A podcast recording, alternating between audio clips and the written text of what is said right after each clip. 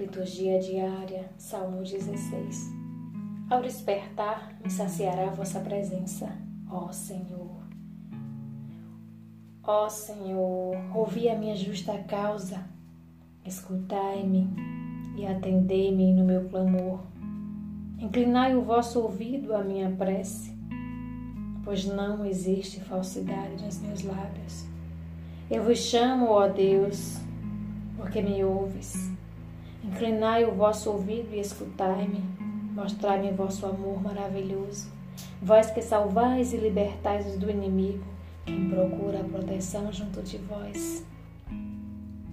Protegei-me, qual dos olhos a pupila, e guardai-me a proteção de vossas asas.